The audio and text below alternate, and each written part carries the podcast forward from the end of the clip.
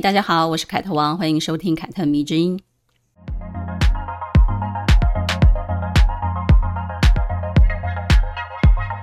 最近打开新闻，真的是风波不断啊！政治圈的性骚扰事件呢，是一桩一桩的被爆出来，可以说呢，是台湾迟来的 Me Too 运动了，对吧？这也许跟这几年社会风气中的女性意识抬头有很大的关系哦。大家对于性骚扰的界定跟讨论不再模糊，也不再规避，真的是很大的一个进步呢。为什么我说这是很大的进步呢？因为早在美国爆发 Me Too 运动的时候呢，国际新闻都已经闹翻天了，但是在台湾却还是静悄悄的，呵呵，很少听到讨论。我还记得二零一七年的时候呢，我在自己的脸书粉丝团分享了 Me Too 运动的始末，并且持续的去追踪这个事件的后续的一些效应，但是几乎都没有人跟我互动讨论呢，我觉得非常的诡异，也非常的纳闷。但是后来呢，我自己非常喜欢的一个作家叫做李维京，我在他的散文集《有形的朱小姐》当中呢，就看到了一篇叫做《Me Too》的文章。看完之后呢，我就终于明白自己的困惑来自于哪里了。这一篇散文的开头呢，就是这样子写的。我忍不住想，Me Too 运动为什么没在台湾或我生活过的文化界、媒体界形成一波风潮呢？是我们台湾社会的性别尊重教育做得比较好吗？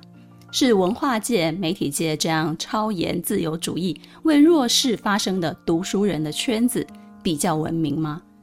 这也许不是我能做的客观的论述的问题，尽管我心里有我自己的答案。要出来指控，在这个社会对抗的不是另外一个性别，而是整个社会体制将会压迫下来的久违庞大的成见。而此时，我不是要指控。我在年轻的时候就没有力量对抗，如今更无余命与之对抗，只是许许多多事情从脑海窜出，有的事就在我眼前发生，有的是我的亲身经历。李维菁呢，在他这一篇文章当中呢，就写了一些自己和女同事遭受到的职场性骚扰的经历，其中呢，有一位女同事在 KTV 时遭受到了男同事刻意的摸胸。结果呢，这个女同事性格是比较泼辣的那一种，她马上就把麦克风往那一位男同事的脸上砸了过去。结果女同事的主管以及在场的同事当然都惊呆了啊。然后呢，知道她大发雷霆的原因之后呢，女同事的主管竟然说：“哎呀，你又不是处女，都嫁人了，干嘛这样子大惊小怪啊？”然后那个男同事就这样子非常轻易的就被原谅了，还很得意的跟其他人继续唱歌。文章中呢也说到了，他有一次跟他们公司的女同事去参加一个聚会，其中呢来了一个某钟表大公司的总经理，他不认识那个人，但是因为现场已经没有什么座位了，只剩下他坐的那个中型沙发还有一个空位，于是呢这位总经理就被安排在那个位置坐下了。结果没有多久呢，这个男的手就在他的臀部摸来摸去，于是呢他就借故去上厕所，想说要逃离现场。但只要他坐回来，那个男的手又上来摸了。于是呢，他最后就借故走人了。事情发生之后呢，他忍不住就跟他那个女同事约他去的那个女同事谈起了这件事情。结果那个女同事的第一个反应竟然是：“你知道那个男的在业界有多受欢迎吗？”于是李维京听到这句话就知道了。他说：“我的控诉还没有成立，就要消失了。”结果没过几天，这位女同事和她的老公还一起跟李维京讲，那个男人啊是多少女人想要的啊，但他只跟顶级美女来往哦。之前那个什么《叉周刊》封面拍到的什么“叉叉大美女”过夜的绯闻对象就是他啦。所以啊，他摸你，代表你就是美人级别的哦，普通人他才看不上呢。这段话听起来是不是有点荒唐？但却是现实生活当中有一些女生或者是男生会说的话哦。而亲身经历过这些事情之后呢，李维京说他明白了一个道理了：发生性骚扰事件时，对人求助只会自取其辱。他待的报社呢，有一位猪哥主管，总是习惯性的性骚扰下属。因为他对上层的管理做得非常的好，所以呢，官还是继续的往上升。他说自己呢，曾向一位对他不错、性格也比较有正义感的女主管说过这一位猪哥的事情，结果呢，连这一位平常相处起来感觉很有正义感的女主管都对他说：“是吗？他跟我同事很多年哎，可是他从来没有对我动过手呢。你说的是真话吗？”然后呢，文章的最后，李维京就下了一个结论，他说：“我问我自己为什么没站出来。”也就明白了没人站出来的原因了。看完这篇文章呢，其实就为我解惑了。当时为什么事情发生的时候呢？我在脸书上面讨论，其实很少人跟我呼应的一个最大的一个原因了。而李维京所写的这些事情呢，是在二零一七年 MeToo 运动还没有被全球关注之前所发生的事情。这些事情只是职场性骚扰的冰山一角而已。只是一个职场白领，在一个再普通不过的办公室所发生过的事情。而我猜，很多人不站出来的原因其实有两个：第一，就是大家首先都会习惯性的检讨被害者，就像你被骚扰啊，一定是你穿得太暴露了，不然为什么人家就骚扰你不骚扰别人呢？啊，这种话其实就是很典型的检讨被害者。第二，就是畏惧那些威权。倘若被控诉的人是平常道貌岸然、形象非常好，又或者在某一个领域是一个呼风唤雨的大人物的时候呢，很多人都会不相信他是个惯犯。当然，最扯的就是被骚扰的是女方的荣幸这种论调，就像刚刚我们听到他举的那个例子，无论从男人还是女人口中说出，都是极具侮辱性的。而时间啪啪啪啪啪快转到现在，到今天。大家还记得五月初有一部台剧叫做《人选之人造浪者》吗？在里面呢，王静所扮演的雅静呢，在公司茶水间被他的男前辈简哥借故摸腰的时候呢，他马上就给对方一个扭手压制。然后呢，他被谢盈萱所饰演的主管文芳就叫进了办公室，文芳就问他啊，发生什么事情了？刚刚，于是呢，他就如实告知，结果文芳的反应是他活该。这个他活该，马上就让雅静忽然感觉到自己是被理解的，因为他也许心里想的是，嗯，可能又要被文芳质疑了，他会站队在老员工那一边，而不是我这个新员工这里。我看完这部戏，其实最大的感想就是，我觉得这一部戏是一部教科书，它其实是在指导所有人怎么面对性骚扰事件。该怎么反应？该如何解决？该如何取证？而身为主管，你可以做什么事情？而身为下属，你应该怎么做？甚至呢，他还拍了一个对照组，也就是曾经也被简哥性骚扰女员工，最后被迫自动辞职的一个过程。人选之人造浪者对于雅静这一条线。整个事件的经过跟他的处理的手法，再再都显示出了当今现实职场环境，所有人面对职场性骚扰事件的一个态度和他的解决方式。这个解决方式跟态度是什么？就是总有人想息事宁人，因此呢，就助长了加害者，却让受害者不得不以辞职或者是忍耐来了结此事。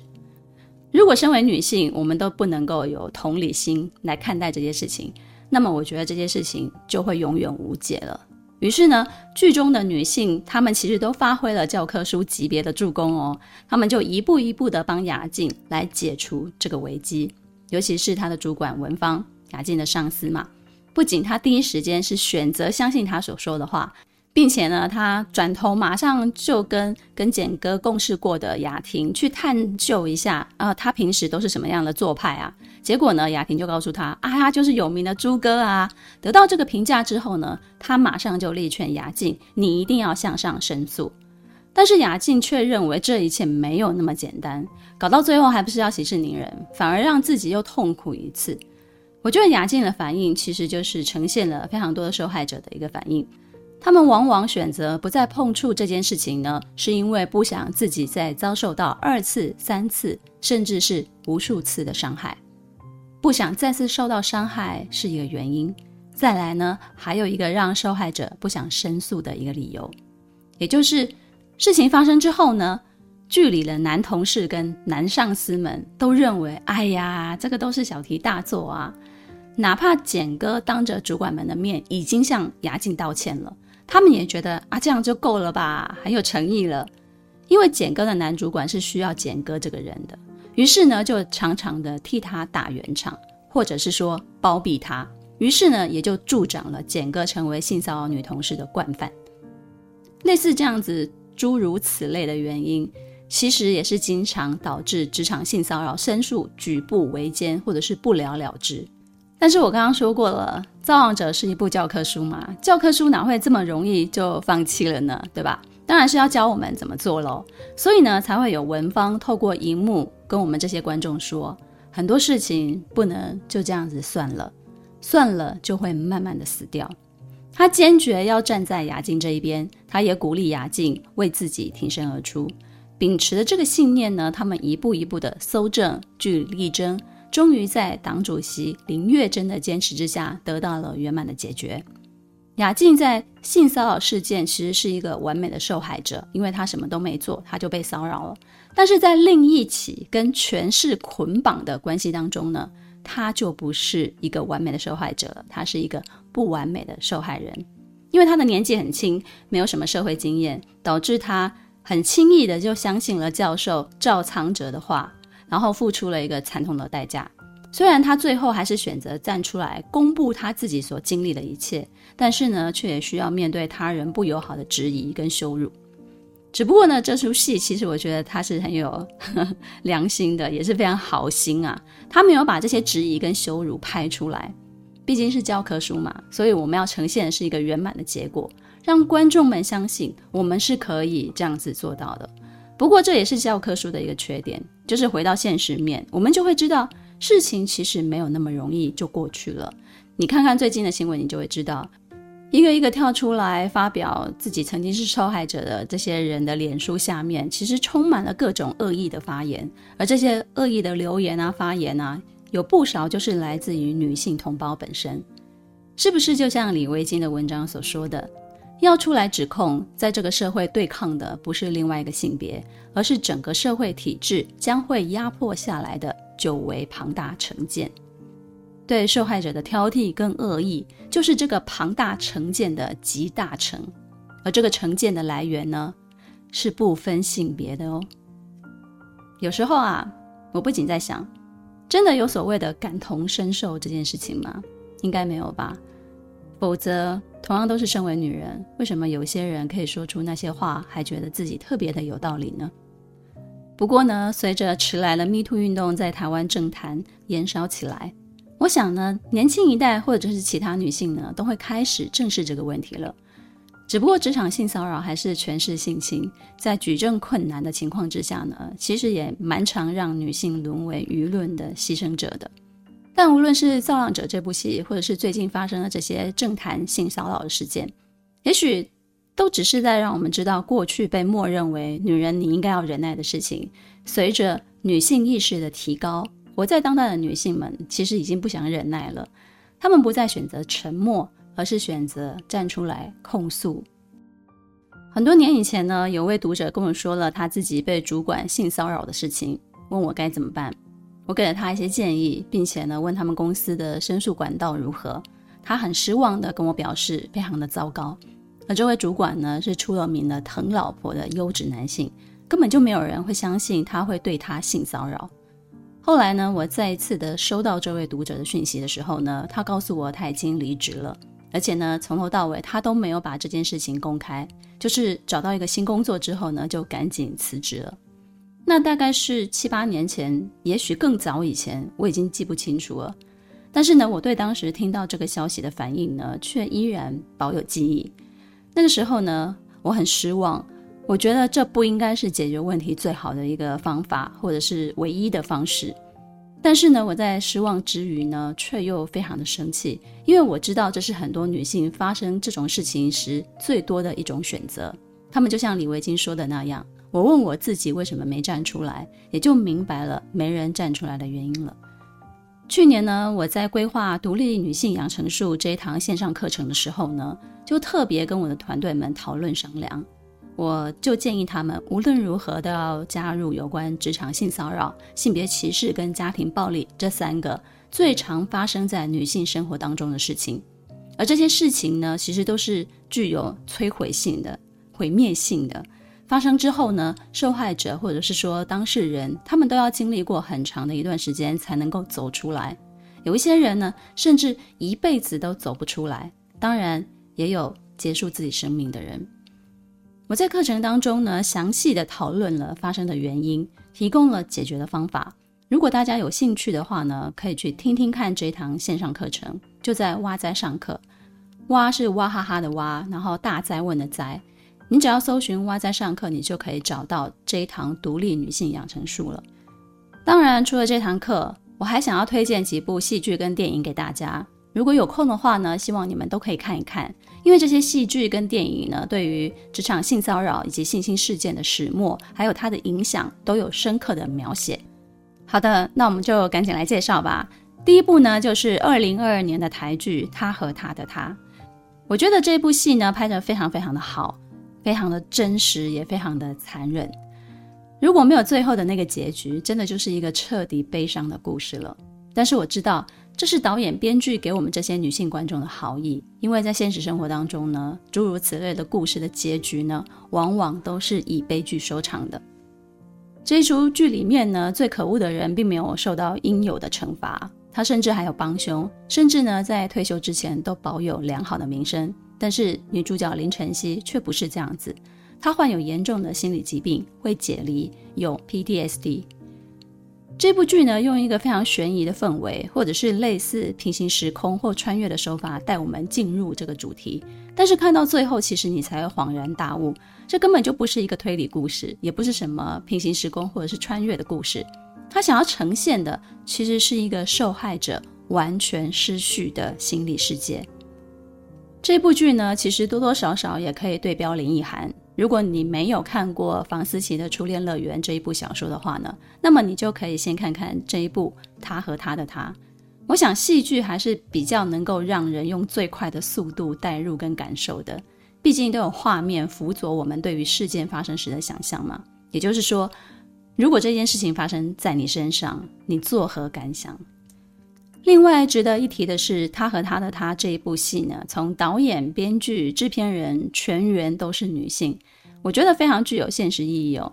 虽然我前面说的看到那些恶意的评论或怀疑有没有感同身受这件事情，但是很多时候呢，当我知道有一些女性她们是默默的在做着自己认为值得做的这些事情的时候呢，我还是会重新相信，嗯，真的有感同身受这件事情。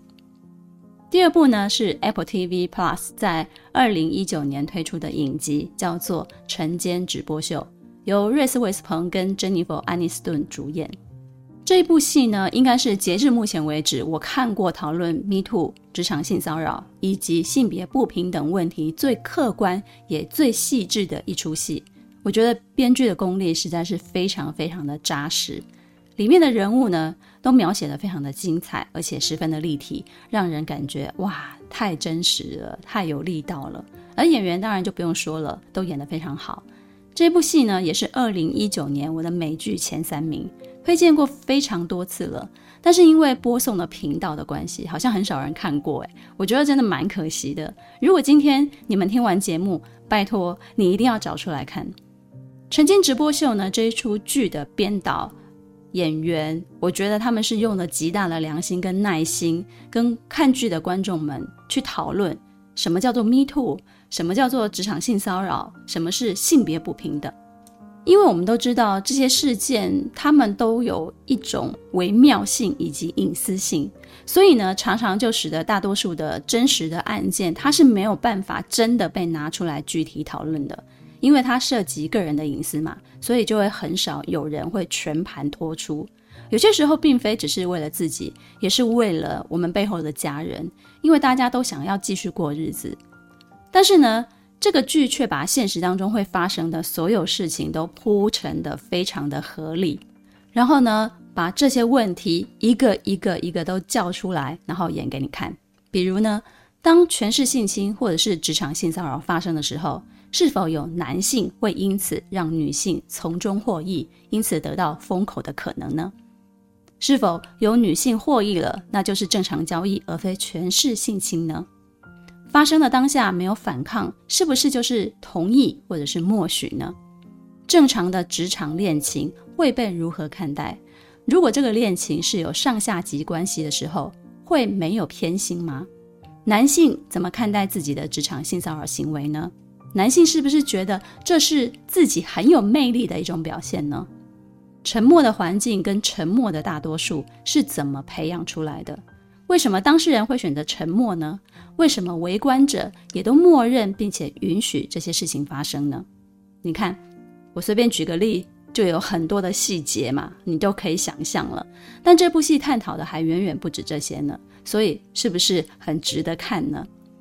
再来，这些被点出来的问题呢，其实都是在展示职场性骚扰或者是权势性侵这个议题，常常会被表面的所谓的正义以及错误掩盖过去。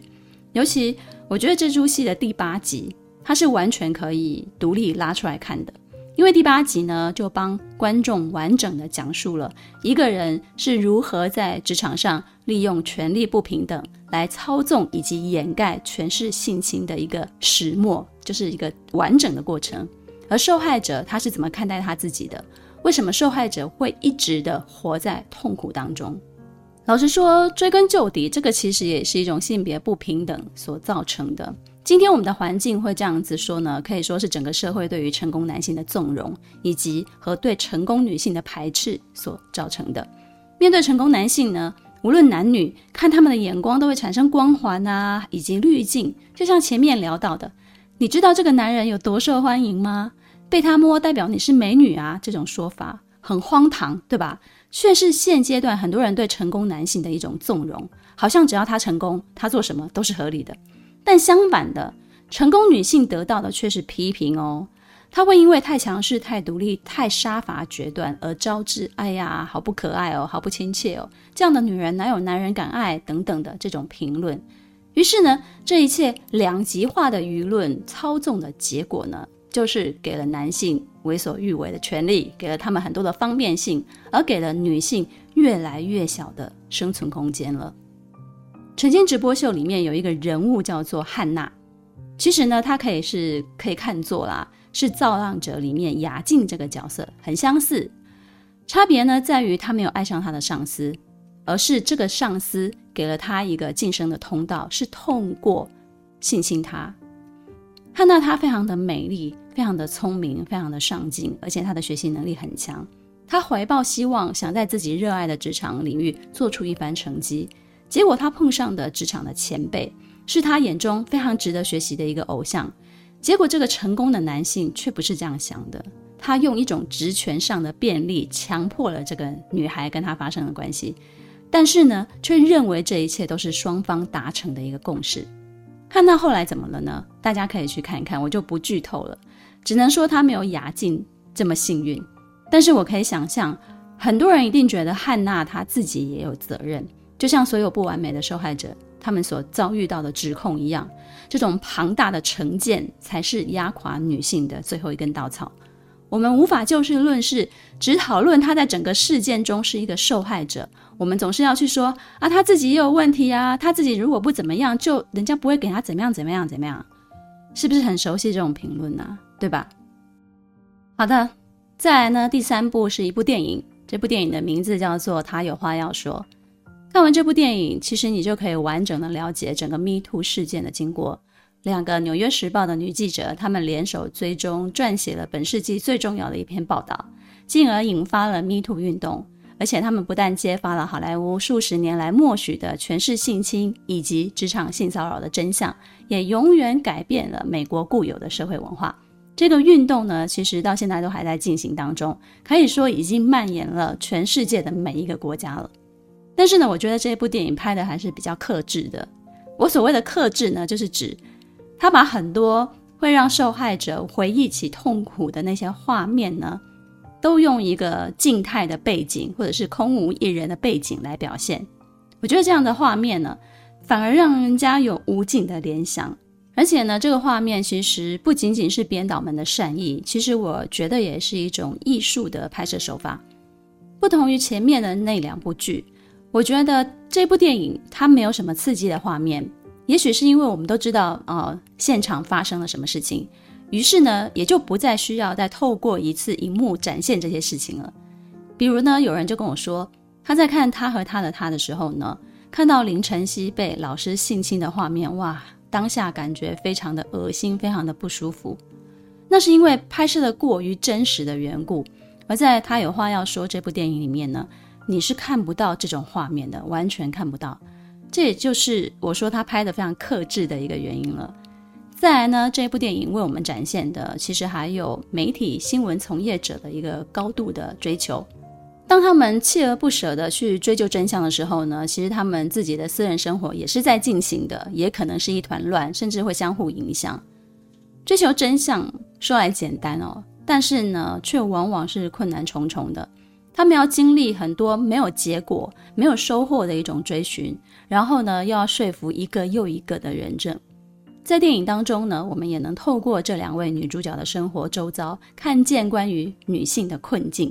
比如呢，她们有生育以及产后的忧郁啊。以及女性要如何平衡家庭跟事业，还有就是社会对于女性发生的一种歧视，就是当你发出评论的时候，其实更多换来的是一种歧视，还有对女性的侮辱、恶意的揣测，女性对于社会眼光会感到恐惧等等各种问题，其实在这部电影当中的很多的细节都被呈现出来了。再者呢，除了性别矛盾，还有所谓的阶级矛盾。也就是呢，整个资本用金钱控制了受害者他们的基本权利，让他们被迫失去工作，甚至呢受到了监视。因为雇佣关系和对自己的保护或对自己家人的保护，行业内大量的人对于性侵事件，他们都是选择视而不见的。他们这样子做是为了不影响自己的生活。既然受害者都不发声了，我们又何必替他发声呢？而报道的媒体呢，可能还会受到一些威胁呢。我看到这部电影的时候，内心有一个感触，就是女性团结起来的一个重要性。无论是职场上，还是曾经的受害者，他们肯站出来，他们肯付出努力去追踪报道，都是因为他们是女人。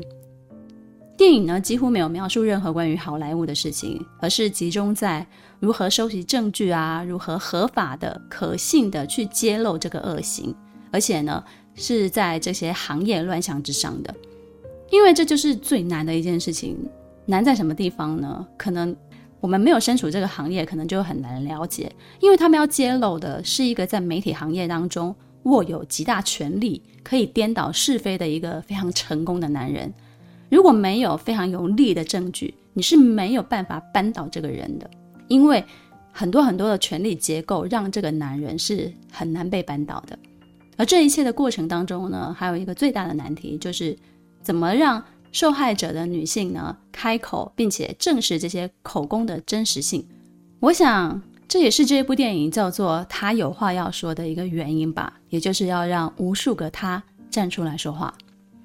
以上。两部影集，一部电影，都希望大家可以找出来看看。相信看完之后呢，你一定会对职场性骚扰、权势性侵以及职场性别不平等有更深的体悟跟了解。前不久呢，有人跟我讲，为什么这几年经常听到什么职场性骚扰啊、权势性侵啊、性别不平等这些事情啊？我记得以前都不怎么听说过啊，怎么这几年就特别特别的多呢？我没有笑话这个人，呵呵，但是我内心觉得这个女生其实是蛮幸运的哦。也许是因为她的成长过程当中，以及她现在生活的环境中所遇到的都是好人，所以她可以很轻松、很天真的说出这一番话。于是呢，我就跟她讲，不是以前没有发生，而是这些事情一直都在发生，只是以前的人会选择隐忍，会被迫不能说出来，所以呢，导致这个社会好像。没有这些事情一样，这些事情呢是被有意的隐藏以及掩饰的，然后呢就会石沉大海了。而你现在之所以会听见很多很多这些事，会发现现在的人对于这种情况很敏感，会有很多人在讨论，是因为我们这个社会开始重视这件事情了，这是很大的进步哦。所以呢，我们回想一下，二零一七年 MeToo 运动发生的时候呢，台湾社会是静悄悄的那种反应。然后对比现在，没错，我觉得这个社会就是正在进步，所以呢，我们要更有信心一点。希望这一集节目呢，能带给你更多关于女性困境的思考。凯特迷之音，咱们下次见了。